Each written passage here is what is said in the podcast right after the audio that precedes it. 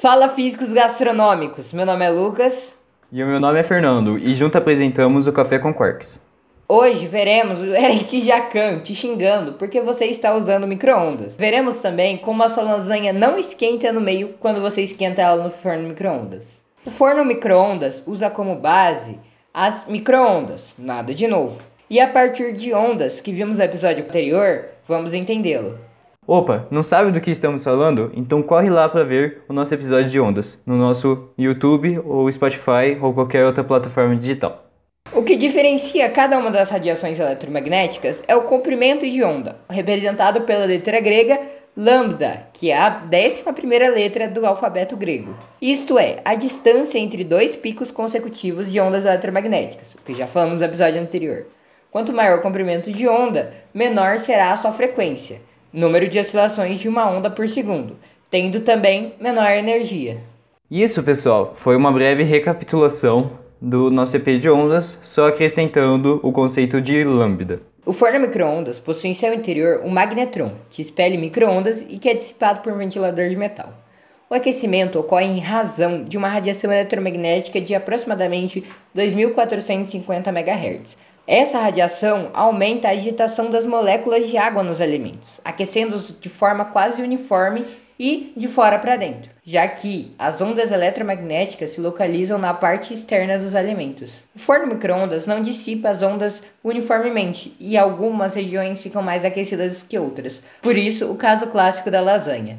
O forno de microondas surgiu por acaso. Por volta de 1946, nos Estados Unidos, o engenheiro eletrônico Percy Spencer teve a ideia de utilizar as microondas na cozinha para facilitar no preparo dos alimentos. Spencer trabalhava em uma empresa fabricando magnetrons para aparelhos de radar. Certo dia, ele colocou uma barra de chocolate no bolso da calça e foi trabalhar.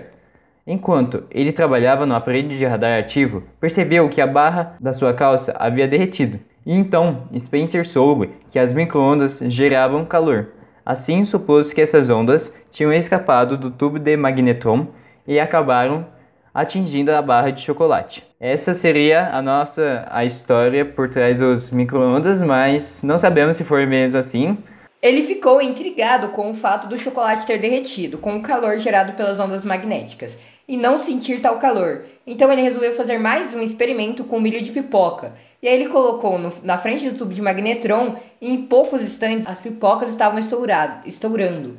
Ou seja, o seu experimento realmente dava certo. É claro que hoje a gente tem a comprovação disso, né, pessoal? Depois dessa segunda experiência, ele ainda resolveu fazer uma nova experimentação, colocando um ovo cru dentro de um pote com um buraco e deixou o mesmo voltado para o tubo de magnetron o resultado foi a explosão do ovo. Percy Spencer concluiu que o ovo cozinhara de dentro para fora e estourara em razão da pressão.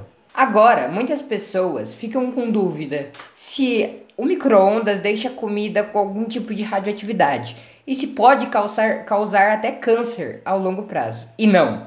As microondas são completamente inofensivas. Elas usam radiação eletromagnética de baixa frequência, o mesmo tipo em lâmpadas e rádios. Inclusive, também existe uma grade protetora de metal na porta do microondas, que serve para não irradiar com as microondas qualquer outra coisa fora das do, do forno microondas. Então, pessoal, é tudo fake news.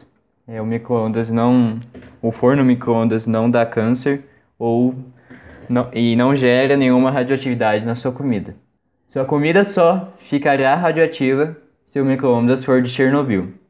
Uma piada à parte. E Fernando, onde que a formiga surfa? Não sei. Nas micro-ondas. Nossa, cara. Essa, não, essa foi ruim. Essa foi muito ruim. E com esse episódio, pessoal, de, de micro-ondas, é, damos início a uma nova série nossa, é, que a gente denominou de Shorts. São episódios bem pequenos que você pode assistir rapidamente e já ganhar um breve conhecimento, conhecimento, um vasto e breve conhecimento sobre algo. A maior parte desses shorts trarão é, curiosidades e coisas bem semelhantes ao tema que a gente fez hoje. É, umas vertentes dos podcasts principais. Então, pessoal, é isso. Muito obrigado pela audiência. Se inscrevam no nosso canal no YouTube, nos sigam no Instagram.